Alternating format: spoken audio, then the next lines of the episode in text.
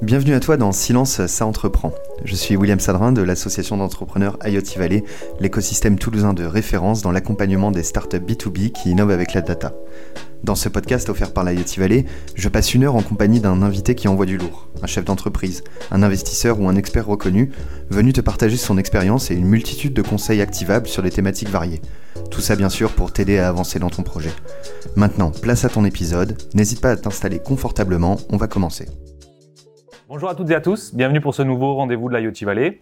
Euh, je m'appelle Arnaud, Arnaud Bessanier, et je suis ici, votre hôte pour ce jour. Je reçois aujourd'hui, j'ai le plaisir, l'honneur de recevoir Céline Bayer euh, pour parler, on va parler des A-Teams et de ce qui se passe dans la tête d'un CTO. Euh, donc, petit, petit suspense, je vais juste présenter la raison de vivre et la raison d'être de ce que c'est l'IoT Valley. Donc, l'IoT Valley, c'est un écosystème de start-up euh, industriel qui a pour but de, créer de la valeur avec à partir de la donnée. Donc euh, quelques chiffres qui peuvent vous intéresser. Aujourd'hui, c'est une cinquantaine de boîtes, euh, 550 personnes réparties sur deux bâtiments à la Beige. Il y a un énorme projet immo, euh, immobilier euh, à quelques minutes d'ici, donc à Toulouse, qui va encore plus concentrer les savoir-faire, les connaissances, etc.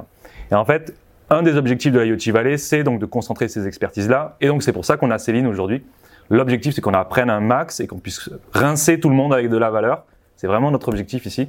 Donc, on va passer une heure à parler de comment on construit des équipes tech, comment on est, quand tu as fait as un parcours assez euh, riche, avec plein de, tu vas, me dire tes faits d'armes, avec plein de boîtes que tu as pu, euh, laquelle tu as pu euh, construire des équipes. Donc, on va vraiment creuser ce sujet-là. Donc, merci Céline d'être là. Un plaisir de te recevoir.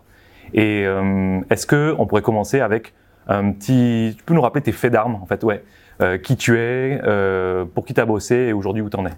Bon, D'abord, merci pour l'invitation à Toulouse. Très euh, cool. Ça fait plaisir de, de venir euh, dans, dans cette ville.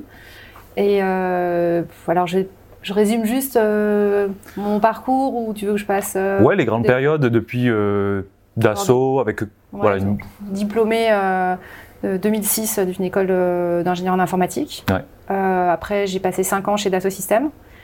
Euh, ensuite, euh, 8 ans et demi au groupe sportif L'équipe. Ouais.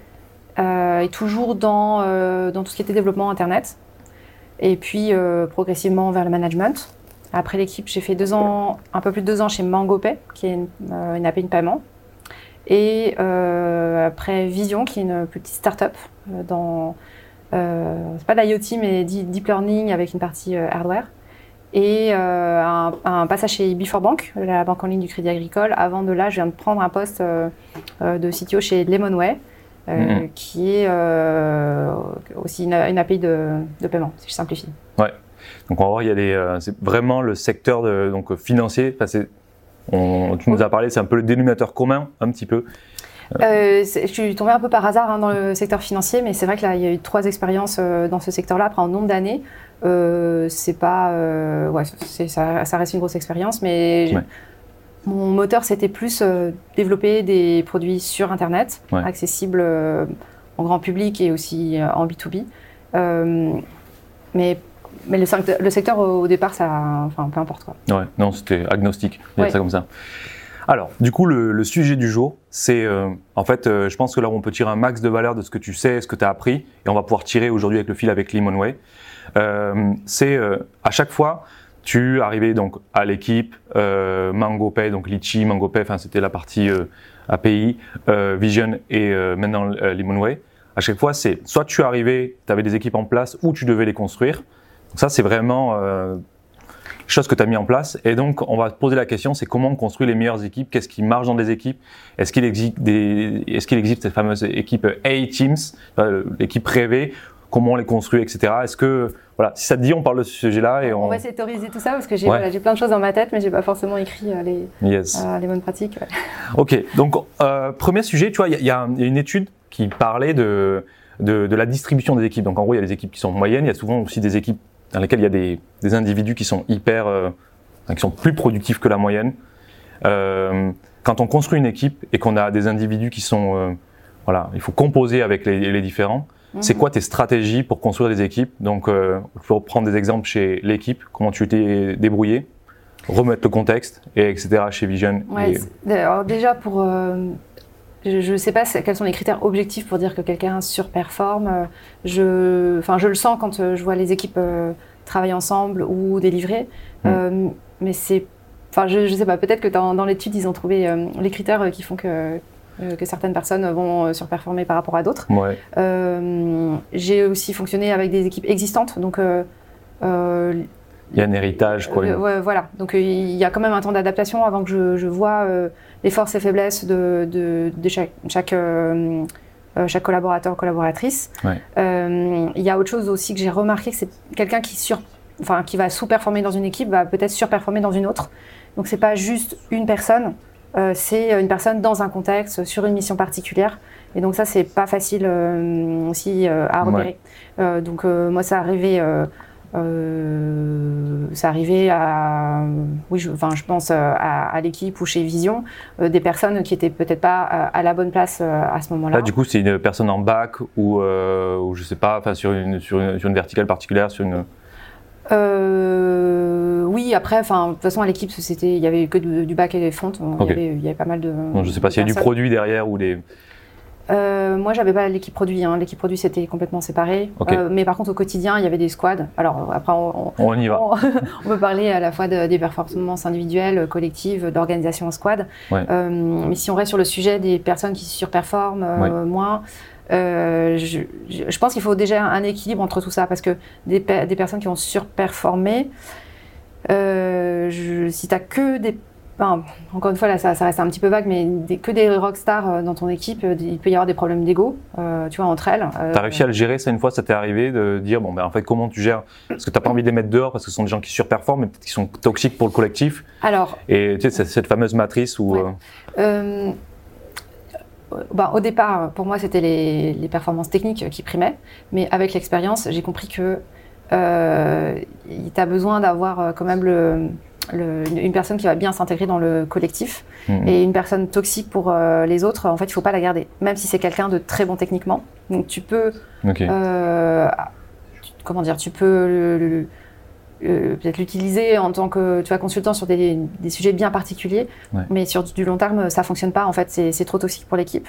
Et donc, je préfère embaucher des gens avec qui euh, le fit humain va mieux passer, quitte à ce que, tu vois, on sente le potentiel de la personne, mais qu'on forme sur des techniques euh, qui, enfin, voilà, si la personne n'a pas tout le bagage technique, c'est pas grave, plutôt que l'inverse, parce que changer le caractère d'une personne ou changer la manière dont se comportent les, personnes, c'est beaucoup plus difficile que euh, d'apprendre de, la technique. Ok. Donc c'est plus le mindset qui va, qui va primer. Et ça, tu as eu un changement, c'est-à-dire au début chez l'équipe, par exemple, tu te disais, je regardais les CV, ça stack, etc. Et, ok, ça colle, j'y vais.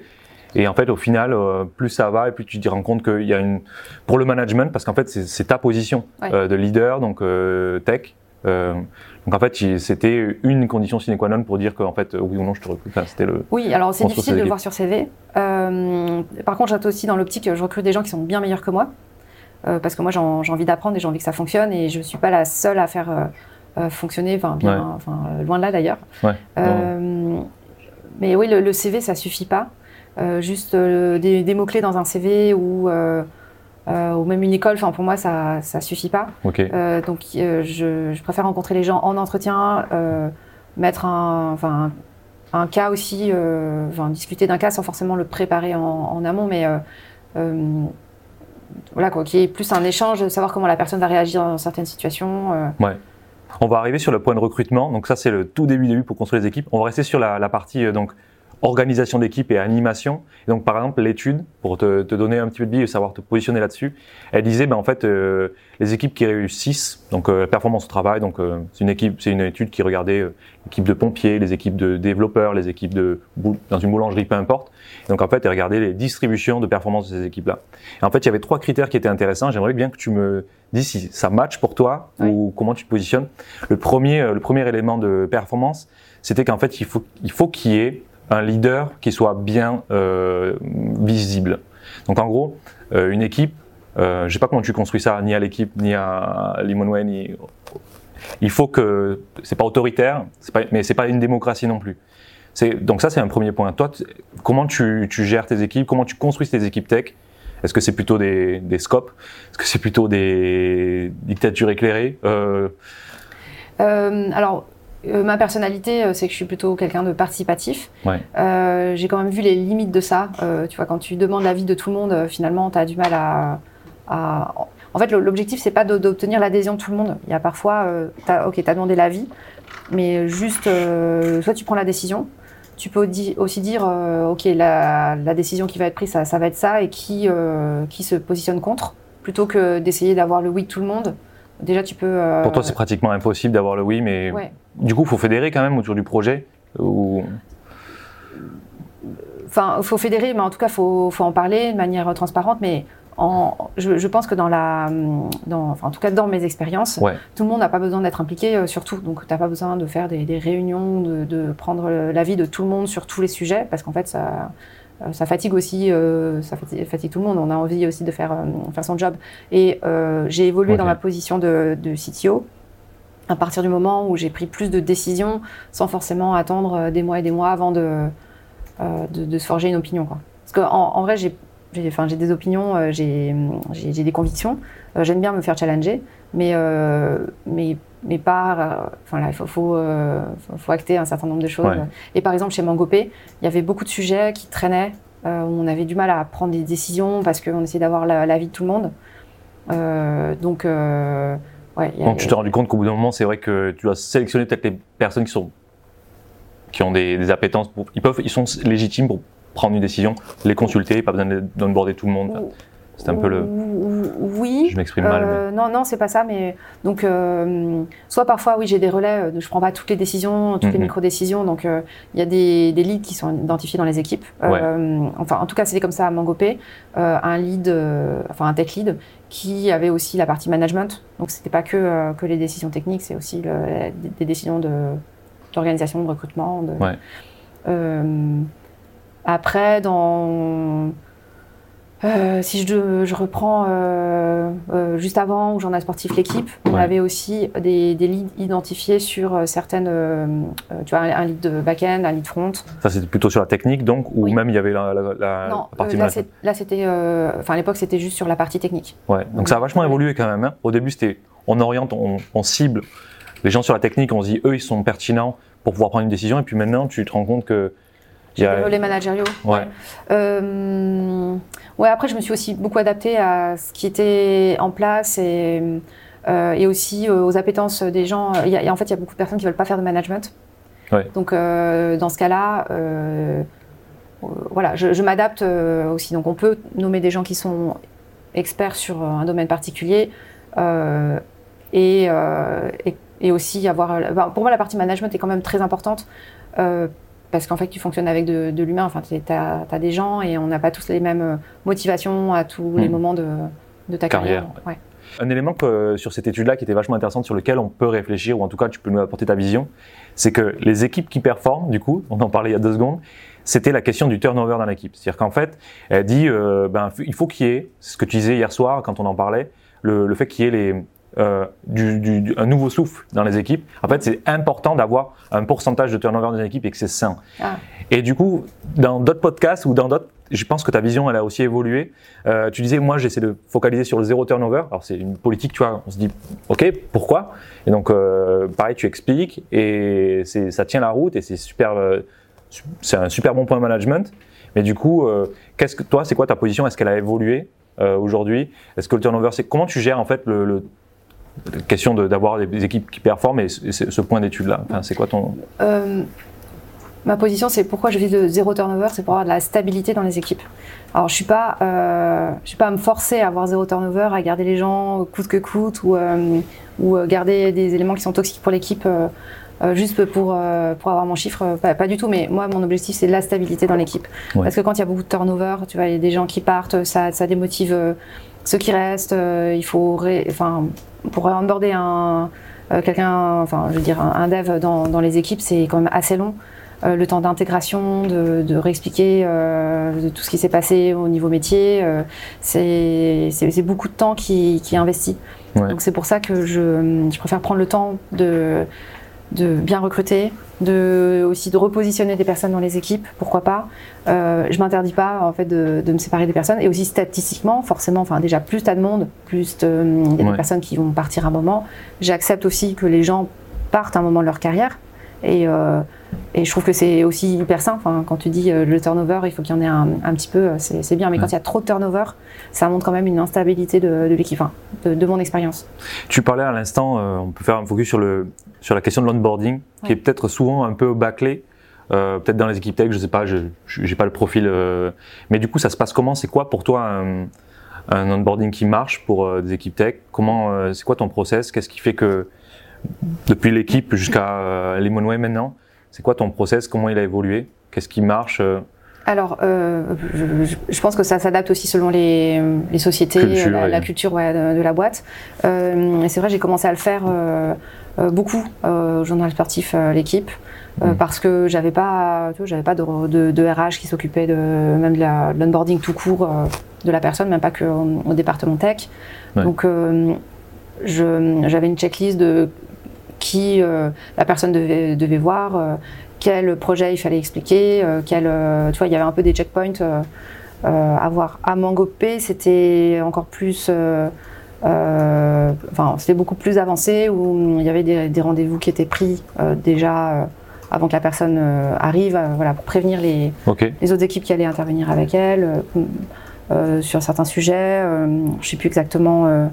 Euh, Est-ce qu'il y avait des peut-être un peu de pair programming euh, prévu euh, Enfin, là, il y avait quelques. Ouais, ça, ça marche bien, par exemple, au début, hein, dans l'onboarding, pair programming pour expliquer les projets, ça il marche. a- il me semble qu'on en a fait. Ouais. Euh, c'est vrai que là, les souvenirs remontent à- un petit peu loin. Après, euh, bon, à Vision, c'était des équipes beaucoup plus petites. Mais euh, voilà, on s- en fait, l'idée, c'est que la personne ne soit pas toute seule, Ouais. arrive dans l'équipe, parce que tu dis, même si les, les, les, les- comment dire, les développeurs, développeuses sont l'un à côté de l'autre, Ouais. euh, tu te rends compte que des fois, ils ne parlent même pas de la journée, ou ils n'ont pas, pas du tout partagé de code, ou ils n'ont pas. euh, Ni changer un mot, ouais. Il y a- oui, ni, changer un mot. Ou... Et euh, il y a besoin de provoquer, je pense, ces moments-là pour euh, Ouais. bien intégrer la personne, que euh, qu'on prenne euh, aussi euh, euh, ben, les, les enjeux de- des autres parties du code. Euh, on avait organisé aussi des vies ma vie. Donc, euh, Ouais. Là, chez Limonway ou c'était euh, chez. euh, l'ai plus fait chez Vision. Ouais. Euh, où euh, bah, les développeurs allaient passer du temps, enfin en fait les nouveaux allaient passer du temps euh, avec les personnes du, qui installaient les serveurs. Ouais, il y avait du hardware, il y avait la dimension oui. hardware un peu plus qui était présente chez Vision. avec les personnes du support. Enfin, tu vois que les, les- les développeurs comprennent aussi dans, dans quel contexte ils arrivent. Je pense que ça c'est important plutôt que ok, j'ai j'ai un ticket, je dois le développer et, hum, et terminer. C'est Ouais. beaucoup plus que ça. Ouais. Et euh, du coup, il y a des, euh, il y a des no-go sur des onboarding, des méthodes que tu as vues, en fait, qui ça a complètement fracassé. Tu as testé des trucs, tu vois. J'imagine, genre, une expérience de dire, OK, ces, personnes-là, là, je vais tester un nouveau process onboarding pour une, per- une personne dans l'équipe tech. Je suis un leader, du coup, je vais aller. euh, voilà, mon objectif, c'est que la maillot, elle prenne, quoi. Ouais. Et, euh, Alors, je pense que ça répond pas vraiment à ta question, mais ça me fait penser que euh, d'expérience, euh, si, si je passe, euh, enfin voilà, dans- en fait, dans, dans l'entretien, c'est difficile de, de juger une personne juste sur euh, la demi-heure ou l'heure que tu vas passer euh, avec cette personne, même si tu as croisé avec plein d'avis Ouais. et tout. C'est une fois que tu arrives vraiment de, tu es dans l'open space et que tu commences à travailler avec la personne que tu peux te, te rendre compte de plein de choses. Et je dirais que passer une semaine dans l'open space avec cette personne, pas forcément, tu vois, tous les jours à travailler sur le même sujet, mais de voir comment, euh, Ouais, comment ça réagit, comment ça, ça interagit aussi avec les autres. euh, mm, mm. ça, ça me suffit de, pour savoir euh, si ça va le faire ou ça va pas le faire. Et j'ai eu euh, des personnes bah, qui avaient des. Je sais pas c'est du magnétisme, mais, mais tu vois, à chaque fois qu'il y avait un ordinateur dans les parages, Ouais, ça buguait, ça, ça marchait pas. Et là, tu vois, c'est pas un problème de personne, mais malheureusement, ben, je suis obligée d'arrêter le. Pas lui donner un ordinateur en carton. euh. ben, c'est ouais, c'est compliqué. C'est- il y a- il y a- en fait, il y a rien Ouais. qui fonctionne, il y a, il y a que des bugs. C'est Bon, ça c'est, euh, oui, donc ça c'est physique. Enfin, je sais Ouais, pas comment ouais, on va le dire autrement, mais c'est déjà arrivé. Ouais, Ah ouais, donc ça c'est handicapant. Euh, yes, il y a, euh, tu vois, sur les sur les manières, le dernier le, le dernier effet qu'ils ont testé dans l'étude, et après on, on arrête sur l'organisation des équipes et construire ces, les A teams, on les trucs comme ça, pour en passer sur d'autres sujets. C'était la question des, ils appellent ça des enchevêtrements de compétences. Donc en anglais c'est overlap. En gros c'est on, on, pa- on partage un même euh, domaine cognitif. Euh, donc en gros, euh, tu, maîtrises une stack, je maîtrise la même, du coup on arrive à échanger sur cette là En fait, ils montraient que avoir des overlaps de compétences, ben en fait c'était pas significatif et ça servait à rien. Est-ce que ça veut dire que, du coup, toi, chez tes chez tes équipes que tu as pu construire, organiser, est-ce que c'était important que les gens euh, aient des mêmes points de référence ou des mêmes compétences techniques Ou est-ce qu'ils arrivaient quand même à communiquer? Tu vois, mon, tu ma question? Alors, est-ce que c'est. Est-ce qu'il faut que tous les membres de l'équipe aient les mêmes compétences Ou Ouais. est-ce qu'il faut que justement ça soit euh, un peu varié pour euh, se compléter Exactement, ou la question de la diversité des compétences dans une équipe. Euh, Je ne sais pas exactement comment répondre à la question, mais de mon expérience, c'est bien de, de- de mixer, euh, mixer les expertises, euh, que ça soit plutôt des gens qui se complètent, euh, mais aussi mixer les euh, seniorités. Ok. Donc je ne sais pas si ça répond Non, non, non, exactement, mais euh, C'est en pratique mixer les seniorités, c'est-à-dire tu, euh, tu fais quoi? Ben, tu as des personnes qui, sont, qui ont beaucoup d'années d'expérience dans, dans cette techno-là, euh, et à la fois des personnes qui sont tout, juniors, euh, sorties d'école par exemple. Ok, donc euh, et puis des personnes qui sont entre les deux. Parce que si tu Je pense que. Euh, alors, tous les seniors n'ont pas forcément be- beaucoup d'ego, mais enfin, des fois, quand tu arrives avec des personnes qui ont beaucoup, beaucoup d'expertise, euh, en fait, ils- on n'arrive plus à savoir euh, qui, qui, qui va, euh, qui va avoir raison, en gros, et donc Ouais. je peux avoir des, des guerres comme ça. Euh, si j'ai des gens que trop juniors, euh, en fait, ils sont. Ils, se, ils- en fait, ils apprennent un peu sur le tas, ils font, ils font plein d'erreurs, c'est normal, mais euh, et surtout, ils sont pas trop guidés. Ouais. Euh, ils ont besoin de, de modèles, en fait, pour, euh, pour avancer plus vite. Euh, et après, euh, ben, je, ouais, je sais pas trop euh, comment répondre, mais dans, dans les équipes, déjà, il y a eu non, euh, souvent, euh, pas forcément monolangage, mais euh, souvent des, des, comment dire, des spécialités par, euh, par équipe. Ok, par exemple, bah là, Lemonway, il y a deux équipes qui sont en .NET, en C .NET, deux équipes qui sont en JavaScript. Et c'est vrai que ça va être difficile de forcément passer l'un à l'autre, mais, mais c'est arrivé. Enfin, des, des gens qui étaient euh, ont d'abord codé en C .NET, qui sont passés à la stack JS. euh, Enfin, c'est faisable. Euh, Ouais. Mais c'est, enfin, aujourd'hui, euh, je, je pense que les gens interviennent un peu mono, mono techno ou en, en environnement. Et euh, du coup, dans ces environnements-là où tu as des, justement, as des équipes qui se structurent, ce que tu racontais euh, en off, c'est en gros que, ben, en fait, au début, euh, il y a une forme de touche à tout et les devs qui sont un peu pluridisciplinaires, je sais Oui. pas comment on pourrait le dire. Oui. Et euh, d'un côté, ben, plus l'équipe se structure et grandit, plus tu dois euh, accepter que les gens se spécialisent. Oui. En fait, c'est une forme de maturité de, des équipes, quoi. Du coup, c'est comment tu gères ces transitions-là euh, Gros sujet, tu vois, de, pour que les équipes performent. Encore une fois de plus, on est sur Mm. ta vision en tant que CTO, tech leader, de, de, de, voilà, de accompagner les gens sur ces transitions-là. Euh, bah, comme tu as dit, hein, quand tu commences euh, ta boîte ou ton équipe, ben, tu es soit tout seul, soit avec quelques devs et en fait Mm. obligé d'être partout et d'avoir des, des gens qui sont ben, multi-compétences ou, enfin, ou qui s'intéressent un petit peu euh, à tous tous les aspects, euh, qui sont curieux, qui sont capables Ouais. d'apprendre des nouvelles technos. Euh, et ça, je l'ai vécu quand j'étais chez Vision parce que c'était une toute petite équipe. Euh, Elles étaient euh, c'est- 4, c'est 5, un- tu disais Ouais, c'est un Cinq, 5, six. 5, 6, euh, je ne sais plus exactement. Ouais. Et, là, il y avait que des euh, couteaux suisses. Voilà, ouais. Oui, voilà, des très bons couteaux suisses. Euh, et des gens qui aiment aussi euh, être un petit peu partout. Ouais. Et donc là, le, le challenge, c'est de, de faire accepter qu'à un moment, tu peux plus tout maîtriser sur tout et que tu as besoin de spécialistes. Mais la même chose quand tu montes ta startup, en fait, tu fais, tu fais grandir, tu finis par mettre quelqu'un dédié au support client, quelqu'un dédié au sales, quelqu'un dédié à la, à la production technique. Tu, le CEO ne peut pas tout faire, en fait. Ouais. Donc c'est la même chose dans ton département tech.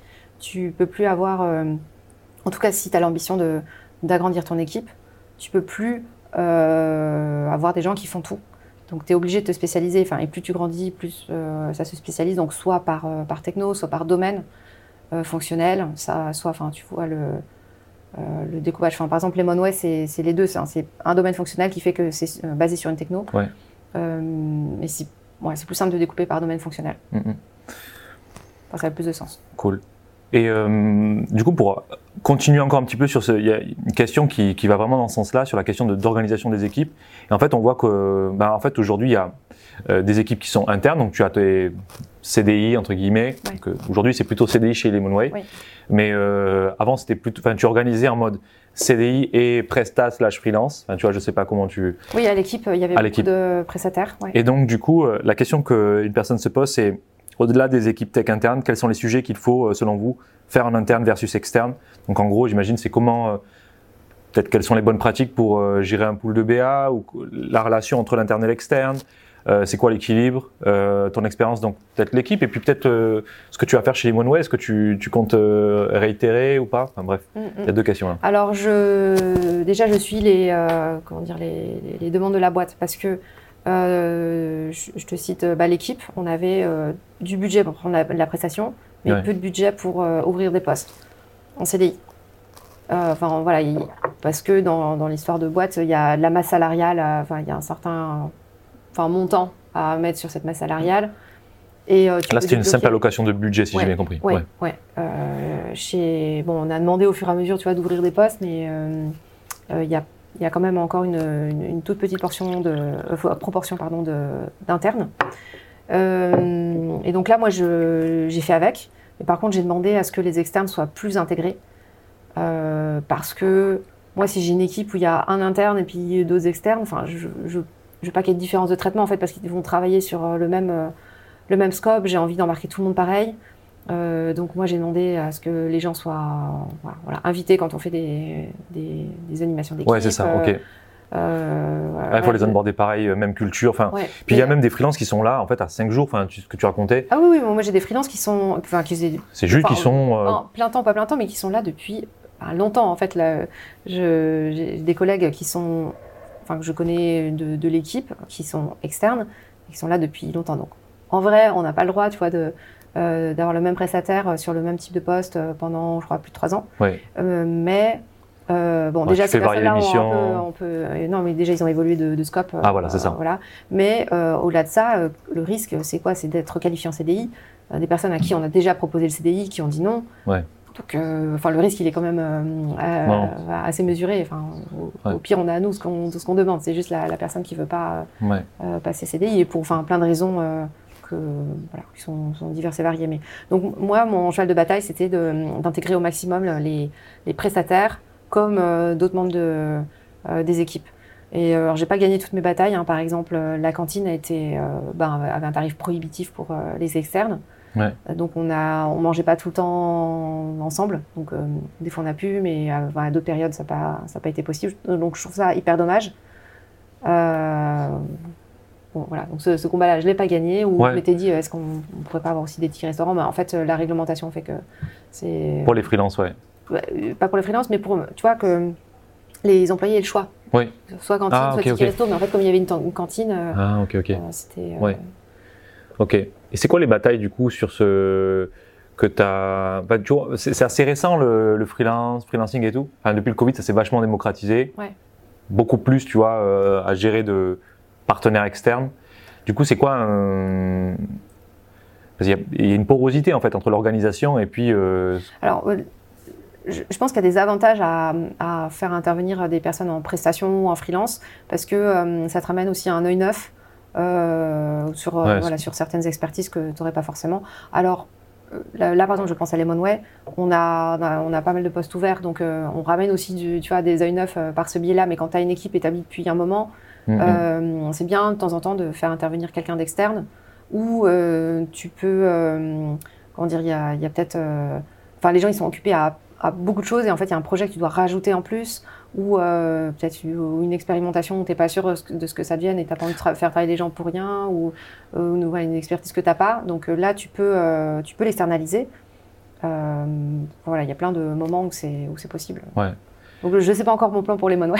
Non, ouais, c'est ça. de recruter Non, les, les postes qui sont ouverts. Ouais. Là, vous avez combien de postes ouverts d'ailleurs chez Limonway C'est euh, alors là, il me reste euh, trois devs et euh, un poste de, pour gérer l'IT interne et un poste de DBA. ok. Pardon. Si, non, il me reste encore un poste supplémentaire DBA et un lead DevOps. Ok. Du coup, c'est quoi? On va, Là, on va pouvoir parler de, stratégie de recrutement, donc monter des équipes. Donc là, on a parlé d'organisation des équipes. Ouais. Qu'est-ce qui marche? Qu'est-ce qui fait que les équipes sont performantes, etc. Donc, on, on essaie de balayer pas mal de sujets. Au moins, on a ton. Ah, il y avait une question sur. On va arriver sur le management après. Après, on pourra terminer. Mais peut-être on pourrait parler de recrutement maintenant.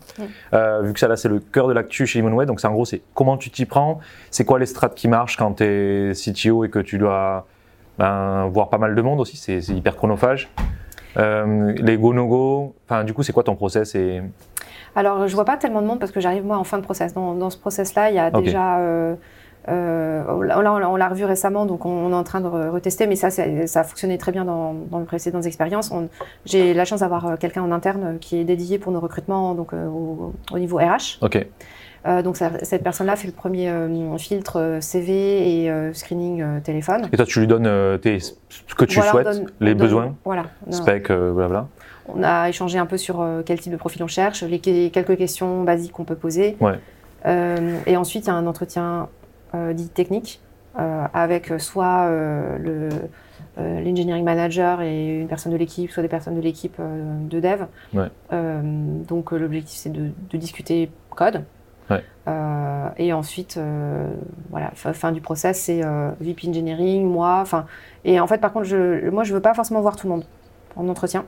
Ça arrive que, que je vois pas les gens et juste sur la lecture euh, du CV, des débriefs qui ont été faits des entretiens, Tu arrives à prendre une euh, décision. Je dis ok, allons-y.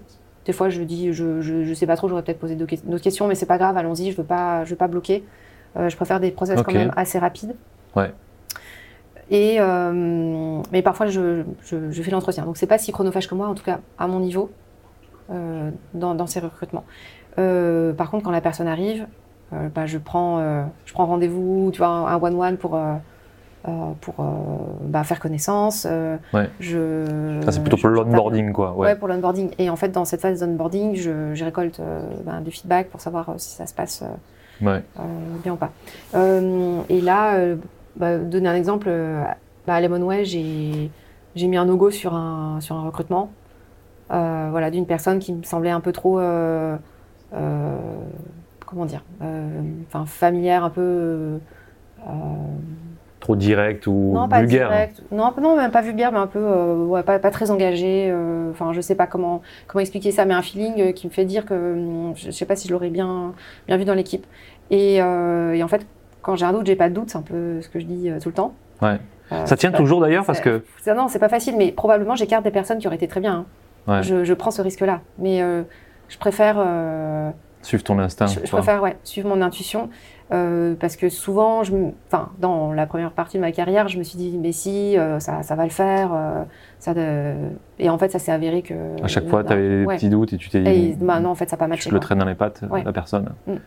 Ou quoi. Ça vient pour personne en vrai. Donc, j'essaye de, de, de garder ce, ce, ce motto-là. Ouais, et ouais, donc du coup, ça veut dire que tu le. Enfin, c'est assez bridant d'un côté, parce que du coup, tu te, peux rater d'opportunités. Ouais. Oui. Mais euh, bon, ça tient toujours, quoi. Oui, mais le truc, c'est que si tu fais venir quelqu'un dans les équipes, en fait, ça prend voilà, du temps d'onboarding, euh, ça prend du temps des Ouais. équipes. euh, et si ça se passe pas bien, si la période d'essai n'est pas validée, en fait, tu recommences à zéro et c'est encore plus frustrant Ouais. que si tu avais arrêté le process beaucoup plus tôt. Que Après, direct. euh, Bah, en vrai, c'est après c'est jamais trop tard. Je pense que si ça se passe pas bien dans l'équipe, si tu sens que la personne elle est toxique pour l'équipe, que ça emmène les, les gens vers le bas, euh, bah, faut faire quelque chose. Mhm. Et là, je- des fois, je prends ma voilà ma casquette de CTO, je je prends, je fais très bien bouc émissaire aussi. euh, je Ouais. prends la décision. euh, si je sens qu'il y a un truc qui est pas pas bon à voilà, faire. Donc, des fois, c'est euh, OK, on va, on va changer d'équipe ou changer de projet ou de scope ou de euh, ou une mobilité ou en fait tu te rends compte que la personne aussi est pas est pas super en fait qu'elle qu'elle voulait partir de euh, voilà ça peut Ouais, être enfin, plein de plein de, de choses comme ça ouais. Mais c'est sûr ça fait jamais plaisir de prendre ce, ce type de décision Non, non, je, je suis d'accord. Euh, du coup, là, tu parlais de la casquette de CTO à l'instant. Et en fait, euh, j'imagine qu'il y a autant de casquettes de CTO, enfin, je veux dire, il y a autant de CTO que d'individus, quoi. Euh, que de taille de boîte aussi que de taille de boîte. Ouais. Donc, euh, ouais, ouais. Maxi point, ceux qui scale, ceux qui organisent, ceux qui sont au tout début. Ouais. Bref. Euh, du coup, là, on est plutôt sur, ben, toi, ton expérience est plutôt dans euh, des équipes qui sont en train de créer ou déjà établies et tu viens les faire grossir. Donc, c'est un peu les quatre XPECTA, l'expérience que tu as. Mm. Et euh, dans, dans, dans ce cadre-là, j'aimerais bien qu'on apprenne mieux à te connaître sur euh, les valeurs. Tu- hier, tu nous en as parlé, euh, les valeurs qui, euh, qui font que euh, pas les valeurs de la boîte, mais les valeurs de, en tant que CTO, en tant que personne, ce Mm. qui fait que pour toi euh, ça roule ou qu'est-ce qui fait que ça va matcher ou pas en fait dans ton recrutement. Euh, là, tu disais qu'il y avait une personne qui était euh, pas vulg- euh, non comment dire un peu trop familière Familière, Genre, voilà, pardon. un peu je m'en fous un peu Ouais. enfin c'est ce que j'ai ressenti c'est peut-être pas ce que la personne aurait dit mais hum, Du coup, c'est quoi les autres Non. irritants qui sont pour toi des valeurs qui sont importantes et qui font qu'en fait une équipe elle va quand même fonctionner. Enfin, tu as réussi quand même à monter des équipes, donc ça veut dire que ces valeurs-là elles sont quand même assez intéressantes. Ou en tout cas, il faut les les checker de temps en temps. Pour, euh, alors, est-ce que je vais me souvenir de ce que j'ai raconté hier soir J'en sais rien. Je sais plus. Bah, je sais mes, mes valeurs en tant que, en tant que moi, mais euh, j'ai- dans les organisations où j'étais, j'avais besoin de gens qui travaillaient bien en collaboratif. Parce qu'il y a des très bons développeurs, mais qui vont fonctionner, fonctionner euh, tout seuls en mode tunnel. euh, ils te délivrent des trucs super bien, super vite. Mais dès que ça, c'est dans le collectif, c'est c'est plus compliqué. Donc j'essaye, en tout cas quand j'ai des nouveaux recrutements, de, de, de prendre des personnes avec qui ça va, ça va mieux matcher. Donc des personnes qui ont l'habitude de voilà ben, esprit d'équipe mais ont l'habitude de partager le travail ont l'habitude de faire des revues de code ont l'habitude de voir du, du pair programming ont, ont l'habitude de de- d'avoir de, la de la communication sur ce qu'ils font de, de tracer aussi ce qui est fait parce que ça sert de documentation de de, de knowledge base sur euh, bah, tu vois le même cas arrive ben, c'est- ça a déjà été euh, résolu avant Ouais. euh, voilà, des, gens qui vont fonctionner que sur l'oral, ça va fonctionner hein, vite, mais la, la connaissance va se perdre et ça va pas, ça va pas scaler. Euh, donc c'est n'y a pas une question précise euh, sur ça, mais je, je, je, je leur demande d'expliquer comment ils ont fonctionné en, en équipe. euh. Ouais. Sur le CV, ça peut pas trop trop se voir. non, c'est dans l'entretien. là, c'est ouais, comportemental et, et entretien et questions. Ouais. Comment réellement ils ont mis en place les. Enfin, comment ils ont collaboré, quoi, simplement. Sinon, on fait pas- Euh, Je sais pas comme ça que tu la poses la question, j'imagine. non, non, ça, dépend parce qu'en fait, je, re- je c'est pas que j'ai- des questions à poser, c'est que c'est au fur, et à mesure, au fur et à mesure de la conversation. euh, il y a un fil a- qui- que tu oui, viens j'essaie tirer. de, de poser les questions. Et trianguler, savoir s'il est bien cohérent. euh, la personne Oui, est bien oui, cohérente ouais, sur ses. Euh, Qu'est-ce qui va être un no-go euh, quelqu'un qui est beaucoup trop bavard. Merde. Euh. Mais euh, enfin, je me suis aperçue que j'ai besoin de gens qui savent synthétiser, qui savent faire dans les équipes. Ouais. Donc communiquer un minimum, c'est vrai, mais enfin, tu vois, parler pour expliquer pendant très longtemps le, le souci, enfin, ça, ça a fait perdre du temps à, à beaucoup de Perds monde. ta patience. C'est pas que je perds ma patience, mais en fait, euh, ok, on va le faire. Enfin, c'est bien de dire, il n'y a qu'à Faucon, mais ok, on va le faire. euh, Ouais. trouvons, trouvons la solution. Quelqu'un qui va se plaindre beaucoup de, tu vois, de ses anciennes expériences de ses anciens, anciennes équipes, anciens patrons. Je trouve que c'est c'est pas pas génial parce que qu'est-ce que la personne va dire le, le jour où elle part. euh, Ouais, il y a aussi ça, ouais. Ouais. Et du coup, tu check avec euh, l'ancien patron. Non, c'est juste ça m'est dis- arrivé, mais euh, je pense que pour moi, c'est pas, pas indispensable de faire le- la référence parce que tu vas tomber soit sur euh, bah, le, le tout dernier qui veut peut-être se débarrasser de la personne euh, de- et donc, bon, bah, il va pas te, te dire les vrais trucs. soit quelqu'un qui, enfin, qui est limite ami avec la personne, donc forcément va. Enfin, en fait, je, je pense que tu retiens pas, pas énormément de- d'informations euh, de, de ça. Puis ça reste quand même assez générique. Ouais. Je, fais, je, je- si c'est la poli- politique de la boîte de faire des, des vérifications de référence, je le fais. Ouais. Parce que la- le- et en plus, ça vient du candidat. Enfin, la- c'est la personne qu'on a demandé des, des noms, des numéros, donc je le fais. Mais sinon, euh, ça borde pas énormément. euh, Enfin, ça fait pas pencher la balance, euh, en tout cas. Donc, collaboratif, orienté sur l'action versus les paroles, qui Oui. Qui bitch pas, enfin, qui, qui ne qui dit pas du mal euh, a priori de ses anciens employeurs parce que tu Ouais. sais que ça va être peut-être. euh, enfin, du coup, c'est pour construire ton équipe toujours hein, dans cette, dans cette ambition-là. Ouais. Ça, Ouais. c'est des, Bah, des valeurs qui que. va se, se plaindre et au lieu de trouver des solutions, ça m'embête, quoi. Non, non, logique.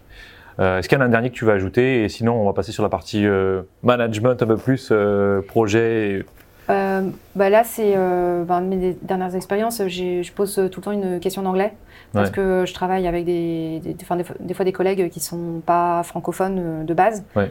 Et j'ai besoin que tu vois, la communication elle passe euh, facilement. Donc, il faut qu'il y ait un minimum de, de, de savoir euh, parler anglais. Et je me suis rendu compte euh, que la question, elle n'était pas posée. Enfin, à Mangopé, j'étais la seule à poser la question. En fait, c'est demandé dans le poste, tu vois, de, de savoir Parler parler anglais, mais personne ne vérifie. Je trouve que c'est dommage. euh, voilà. Donc je, je pose vraiment qu'une seule euh, toute petite question, mais euh, ça, ça suffit pour Ouais. jauger un peu le niveau d'anglais, savoir si la personne va pouvoir s'intégrer facilement. Mm, mm. Euh, mais, voilà. Surtout si la personne te dit qu'elle a passé le TOEIC en 2011. Oui, Bon. mais pas pratiqué depuis. Ouais, Alors, souvent, les, les devs ont l'habitude de travailler de la doc en anglais. Ouais. S'il faut aller parler à son collègue euh, qui parle pas bien français, il faut quand même être un minimum à l'aise parce que sinon, tu vas éviter de lui poser des questions. Tu vas. Enfin, c'est c'est dommage. Ça fait partie de la collaboration, ouais. Ouais. Yes. Euh, Il nous reste euh, un peu moins d'une dizaine de minutes. Je prends les questions qui sont dans le, dans le, dans le fil. C'est plutôt des questions d'organisation euh, des équipes en elles-mêmes. Donc les méthodos, etc. Je vais la lire et euh, tu me dis si tu, voilà, tu réponds. euh. En termes de performance d'équipe et de livraison, quels sont les méthodos de gestion de projet, extension que vous avez pu voir et qui ont donné euh, des résultats que tu attendais, espérais Euh, Du coup, euh, c'est vrai que tu as fait euh, une grosse partie euh, agile dans ton, dans ton dans ce que tu es, dans, tes- dans ta formation. Mm. Euh, voilà, il parle, la, la personne parle de Scrum, Kanban.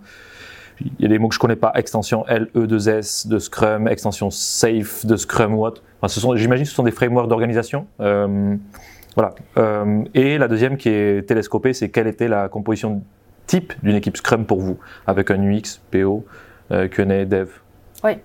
Euh, alors j'ai surtout pratiqué euh, Scrum, dans les méthodologies agiles Scrum, parce que ça s'est un peu démocratisé. En gros, tout le monde se met dans ce modèle-là. L'idée, c'est qu'il y a une équipe autonome qui a un scope de un, scope d'intervention, enfin un domaine fonctionnel de bout en bout. Donc il y a la partie produit, Ouais. euh, la partie euh, dev, la partie QA, euh, la partie jusqu'au delivery, donc de- DevOps. Euh, et alors UX, UI, ça dépend de quel produit on a. Par exemple, quand on a juste une API, il n'y a pas forcément d'UX. Ouais. Mais euh, l'idéal, oui, c'est d'avoir quelqu'un qui, euh, qui, qui est aussi sur les interfaces. Alors, Scrum, mon premier projet, c'était en 2012. Et en fait, on l'avait fait comme une expérimentation. Ça, c'était à l'équipe. C'était Ouais. à l'équipe, euh, journée sportive l'équipe. On avait fait le site de l'équipe magazine euh, sous ce mode-là. Et en fait, ça avait bien fonctionné. Alors, c'est sûr qu'au début du projet, tu es incapable de dire quand est-ce que ça sort. C'est ça qui est un peu euh, frustrant, je pense, pour les, les parties prenantes, pour, pour le client final. Ouais. Mais euh, tu, tu montres euh, très régulièrement de l'avancement. Itérer. Ouais, tu itères. Bah, c'est un peu comme euh, un peu le Lean Startup. mais, euh, Ouais. Itères et euh, le client voit régulièrement euh, Des le- choses qui bougent, qui euh, améliorent. Voilà. Et en fait, peut faire des feedbacks assez rapides et se rendre compte peut-être ce qu'il avait imaginé au départ. bah non, en fait, c'était pas ça que je voulais. Et on, on rectifie le tir assez vite. Et ça a amené aussi plus de qualité dans ce qui était livré. Ok. Donc ça, c'est une première bonne expérience. Euh, ça, je pense que ça soude pas mal d'équipes qui travaillent sur un seul sujet Ouais. aussi.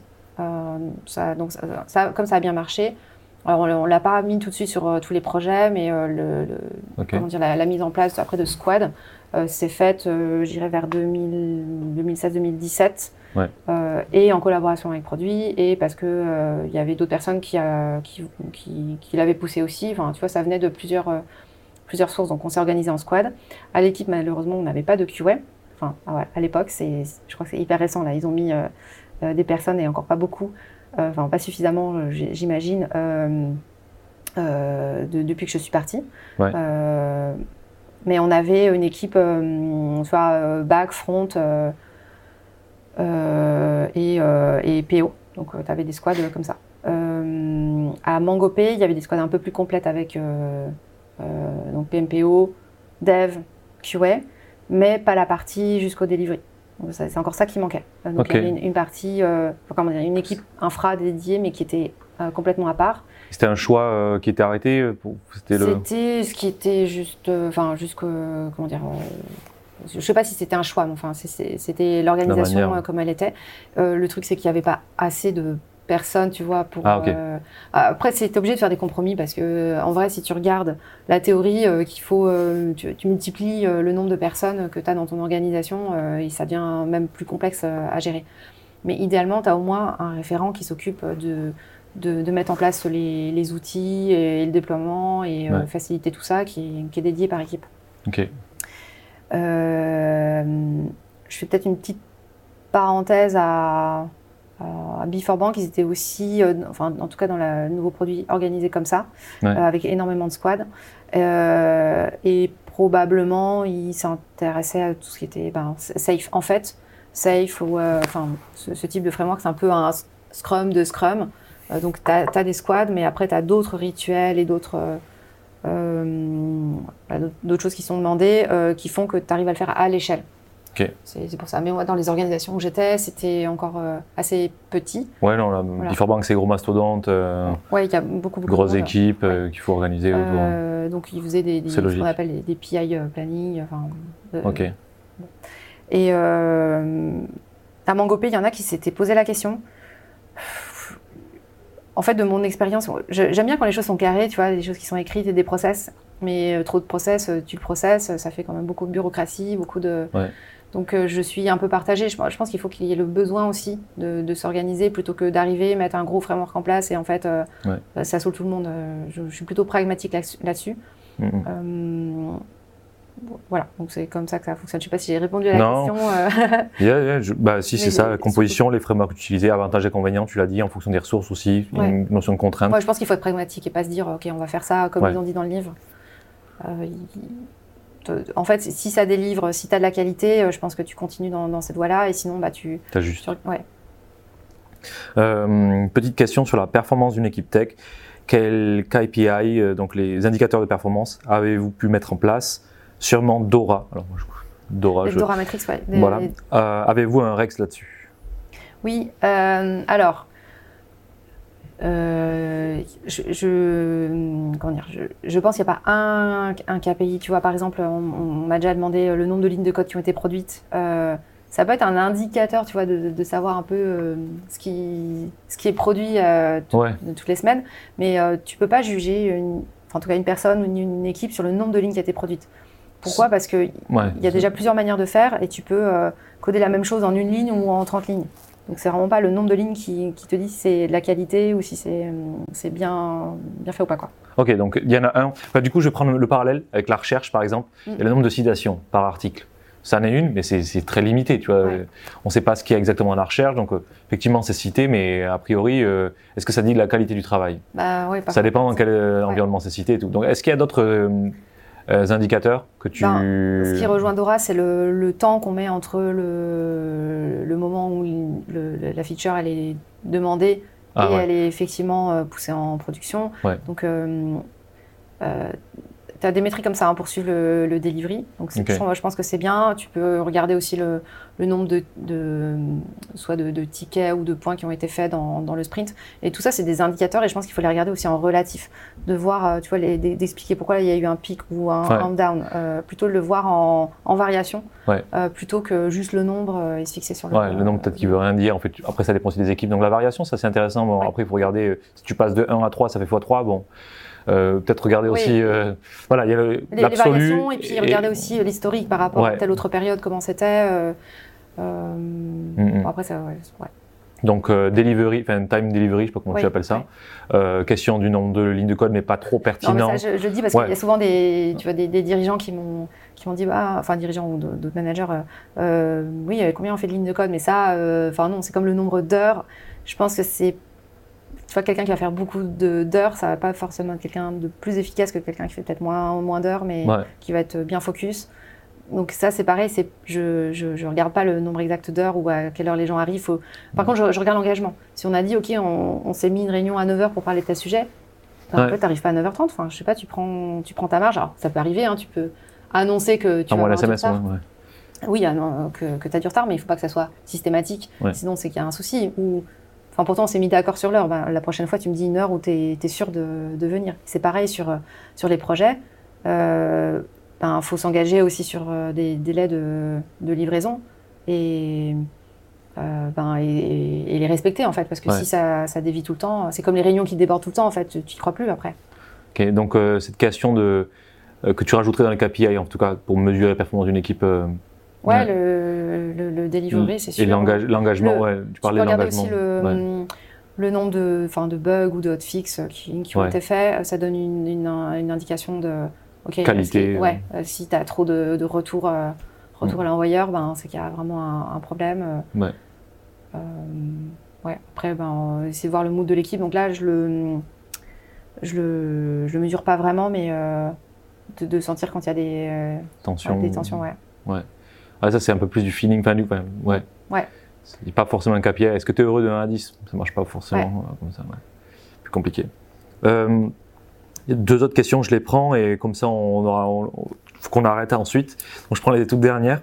Euh, quelles seraient les, les, premières tâches, mesures à mettre en place pour un, un nouveau CTO nouveau CTO qui est nommé euh, lors des premières semaines, un peu les, les 100 premiers jours de, du président ou de la présidente.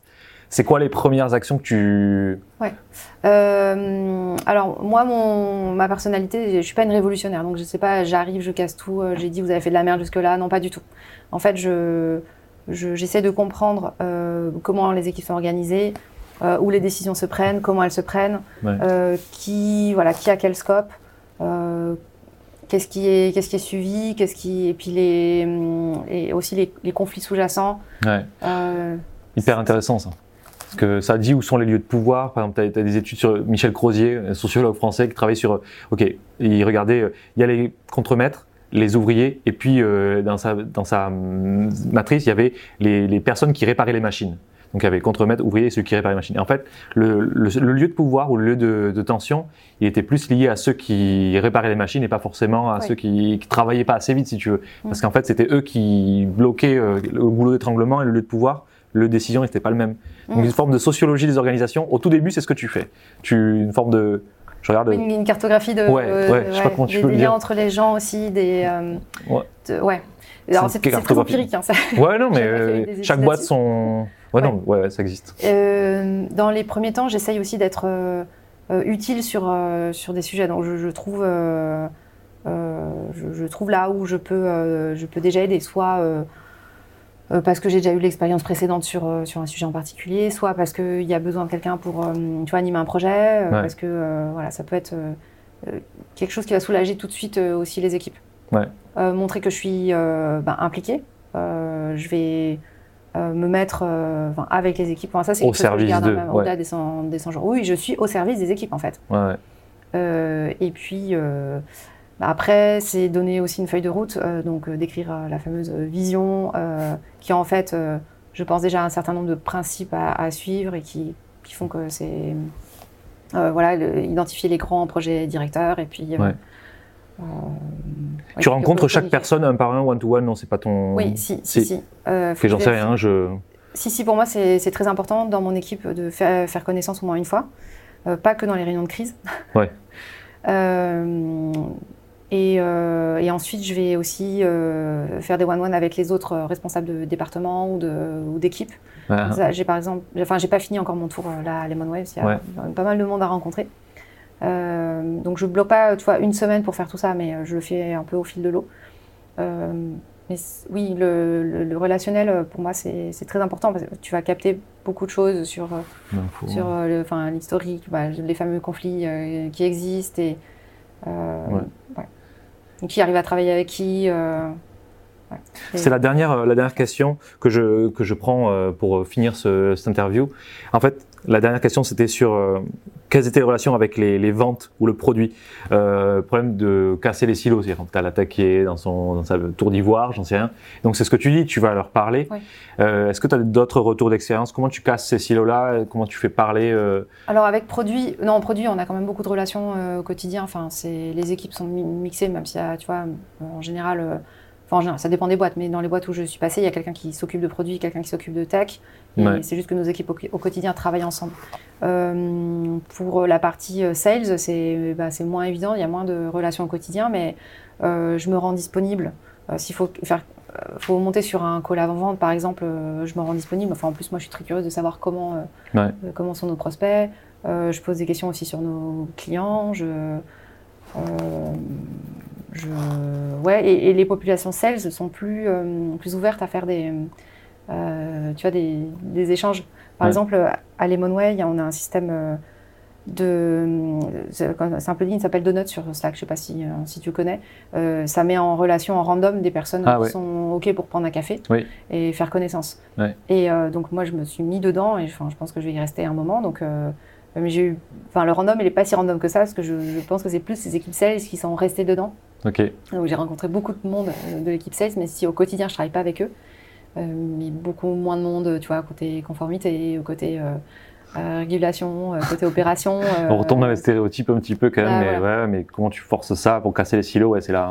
Ah bah, je vais, euh, au fur et à mesure, je vais aller euh, poser des, des questions et euh, voilà, Et- prendre un mais- café. Et je, je, je déjeune aussi avec des gens au hasard le midi. Les on a une espèce de cantine, enfin cantine, un endroit où on peut manger. Donc on va chercher à manger à l'extérieur, on, mange tous ensemble et je m'assois, alors des fois avec mes équipes, et des fois complètement au hasard avec les personnes qui sont là. Ouais, le fait de on a les micro-ondes à côté qui vont commencer à tourner. Euh, c'est exactement ces endroits-là où il faut euh, qu'il faut mélanger quoi quand tu manges, enfin tu café. Euh, oui, donc j'essaie d'être très très présente. Ouais. ça roule. je crois qu'on a fait le tour. Il y a d'autres questions, mais peut-être on va les. Voilà, on a on a fini le, le, temps d'interview. J'ai passé un super moment. on a appris beaucoup de choses sur organisation des équipes, management, recrutement, onboarding. Enfin, on a oui, en fait, c'est une heure, c'est trop court, hein, ouais, ouais, très spécifique sur. c'est clair. Mais euh, au moins, on a eu une bonne, euh, une bonne vision de comment tu anticipes ces sujets-là. Après, on n'a pas pu les creuser tous, tous, tous. Mais euh, si vous avez des questions, je crois que bah, Céline, tu es assez réactive sur LinkedIn. Réactive, je sais pas, mais en tout cas accessible. Accessible. voilà. si on veut te contacter, donc c'est. LinkedIn, très bien. LinkedIn. Tu es chez Limonway en ce moment. Oui. Euh, CTO. Donc, euh, qu'est-ce qu'on peut te souhaiter avant de clôturer euh, cette interview? Qu'est-ce que tes, tes, prochains défis bah, ouais, bah, Recruter, donc tu as des enjeux où on peut te contacter directement sur ces postes-là. Sur qu'est-ce qu'on peut te souhaiter? Bah, déjà que je, oui, je, je, comment dire, je remplisse mes recrutements, ce serait, ce serait top pour soulager les équipes et faire les projets qu'on a envie de faire. là, on, on, veut migrer sur le cloud cette année, cloud public. Euh, c'est un, gros projet et puis euh, voilà, je, vois les opportunités quand, euh, quand elles arrivent de faire d'autres projets ou de, de réorganiser les équipes s'il y a besoin. Donc, qu'est-ce qu'on peut souhaiter? Ben, Réussir les projets sur lesquels je suis engagée. Mais... stylé. Bon, ben, on va voir ça, on reprend la température dans, dans, dans, six mois. On voit ça. Merci beaucoup. Merci, bonne journée. C'est maintenant la fin de cet épisode. N'hésite pas à t'abonner au podcast sur ta plateforme préférée pour être tenu au courant de la sortie du prochain. Je te dis à très bientôt et on se retrouve rapidement avec un nouvel invité.